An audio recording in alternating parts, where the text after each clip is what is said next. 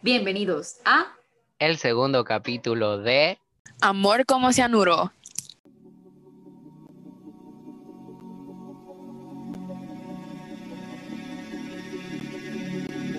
Porque recuerda, el amor puede ser tan tóxico como el cianuro.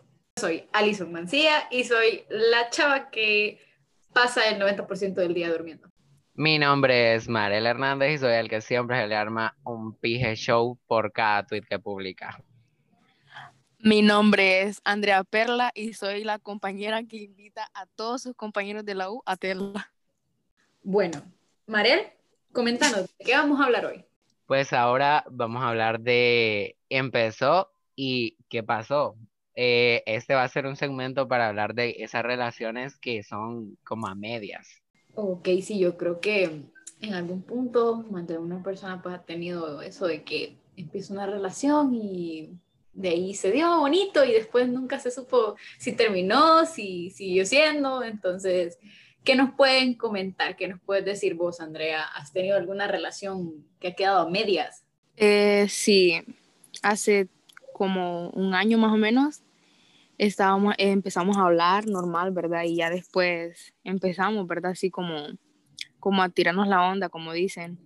Y después todo empezó a tirarnos la onda, como dicen. Y después empezamos así normal a hablarnos, eh, conocernos y todo, ¿verdad?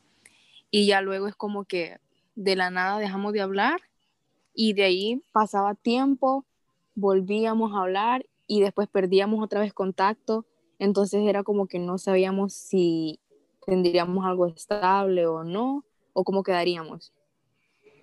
No te preocupes, Andrea, a mí también me ha pasado cinco horas en entregado y el sexto día me vuelven a poner hola, eso es normal. Sí. ¿Y vos, Alison, no te ha pasado eso? Fíjate que, o sea, sí, sí me han dejado en entregados, como por ocho horas, pero así de tener una relación en la que, eh, o sea, me guste la persona y hablemos y dejemos de hablar y volvemos a hablar, creo que no, creo que las personas con las que yo me topo son como bien constantes. Miren que mi relación a media fue rara por allá. Eh, pues comenzó en enero, febrero, ya ni me acuerdo. Lo, lo, que pasó fue, nos conocimos por WhatsApp, creo. Entonces, venía y mm, así como yo le digo, cinco días han entregado y el sexto, el sexto día ya, o sea, el saludo. O, o era como que solo el saludo y después así, pero habían días que sí era constantemente, como dice Allison, era que todo el día y hasta podríamos decir que nos depelábamos juntos. Eh, pero mm, siempre así, o sea, son cosas como dice Andrea, no se sabe si era estable o no era estable esa vaina, pero ya de último, como dice el tema del podcast, y empezó y ¿qué pasó? Pues eh, ahí. Ajá, Andrea. Eh, pero ustedes hablaron en algún momento con la persona con la que, con la que estabas eh, llevándote de llegar a andar o algo. Porque hay gente que, o sea, es como que hablan, pero nunca es como que te dicen, sí, mira, en algún momento quiero andar con vos, sino que solo es como que te están ilusionando y ya. Entonces, no sé, me gustaría saber. Pues sí, o sea, hablábamos y todo, ¿verdad? De ese, de ese tema. Y todo súper directo, de que sí vamos a tener algo y, y pues así. Entonces, como les digo, iba pasando el tiempo, a veces uno no le respondía al otro, o al contrario, nos dejábamos en, en entregado y así, entonces era como que no se sabía. Ajá, Marel, ¿y vos? No, pues cuando empezó la cuarentena fue la última vez que hablamos. Me dejaron en entregado y sigo esperando el mensaje de... sigo esperando el mensaje de, de hola, buenas tardes. No, no, es mentira, no sigo esperando el mensaje, pero son cosas que uno entiende porque ya de último yo también era como cortante, entonces era como que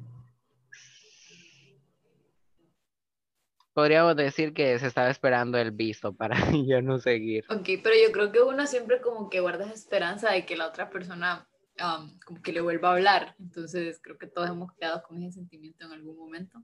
Yo no. A mí no me ha pasado, yo no porque yo casi siempre me a volar a la gente, entonces.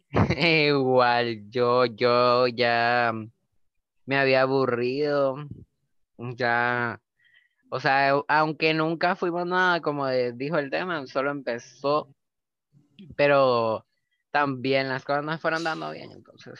¿Y vos Sí, eso que dijo- ¿Y ¿Y vos, que te Andrea? escribiera o vos escribías o qué? ¿Cómo hacías? Eso que dijo Mariel, es cierto, que uno se aburre. Porque yo literal me aburrí. Llegó un tiempo en que, digamos, eso como poner lo que fue como en septiembre, ¿verdad? Y ya después dejamos de hablar, regresamos otra vez como a hablar en noviembre y así, y después me fui aburriendo, porque era como que no me gustaba eso, entonces, pero sí me llegó a gustar bastante, todo, entonces yo por eso le seguí hablando, por lo mismo. Aunque dejáramos de hablar por lapsos muy largos y me aburriera, pero ahí seguía yo. Entonces, pero porque me gustaba. Pero se vieron alguna vez. Sí, bueno, en noviembre y creo que sí, en noviembre fue la última vez y ahorita de este año, en noviembre, vamos a cumplir un año de no vernos, así en persona y todo. Mm, pues yo también. Yo creo que sí es importante cuando uno está empezando a hablar con alguien, o sea, y de que sí quiere tener algo con esa persona, Y es que, como que da ¿saben qué? el lugar que necesita. Ajá. sí, la distancia, la distancia también es un factor muy importante para una relación. Porque es- Mm, Yo pasaba huyendo más bien cuál distancia. Yo quería ese distanciamiento social que hay ahorita en la cuarentena porque demasiado, era demasiado como... Es que cuando es muy, pega. o sea, que cuando, ajá, cuando es muy pegajoso y todo eso, o sea, uno siente como que muy presionado, ¿verdad? Pero también están que quieren verse y, y así. Bueno, Sí, pero ya... supongo que eso juega como muy a favor de, de la perspectiva de cada quien, porque hay gente que es como que prefiere guardar su distancia, hay gente que es como que no te quiero ver todos los días y quiero pasar 24 horas con vos. No sé qué era eso, ¿verdad? Pero ha de ser bonito. Pero entonces, ¿qué le pasaría a las relaciones? Empezaron y ¿qué pasó? ¿Qué pasarían? O sea, ¿qué factor haría que se arruinaran? Demos como una conclusión para los oyentes de, de qué sería lo que, lo que pasó y cómo no dejar morir una relación así. O sea, una relación que todavía no inicia porque sabemos que una relación inicia cuando se da el sí, pero es una relación a medias igual porque empezaron a hablar. Pues yo digo que dejarse de hablar por bastante tiempo es como demostrar desinterés. Es como que si se dejaron de hablar, pues ya esa persona no quiere nada conmigo y ya no le intereso, ya no le gusto, nada. Entonces la otra persona pierde también el interés que tenía. Yo siempre he sido de la condición de que si realmente querés tener algo con alguien, le das su lugar desde el principio y si ya, o sea, ya no quieres hablar con esa persona por X o Y motivo, que se lo digas y que se lo dejes bien claro, porque es Exacto. la otra persona como que sí y no. Tal vez dan un No poco de como con afecto, pero poquitito, un poco de afecto así, poquitito, poquitito, no mucho.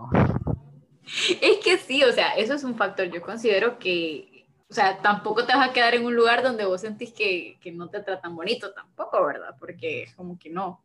Siempre es necesario como que decir cosas bonitas, aunque sea así, por poquitos, para, como para que vos sepas, ay, sí, entonces sí, sí, sí, sí le gusto, o si quiere tener algo conmigo, o algo por el estilo.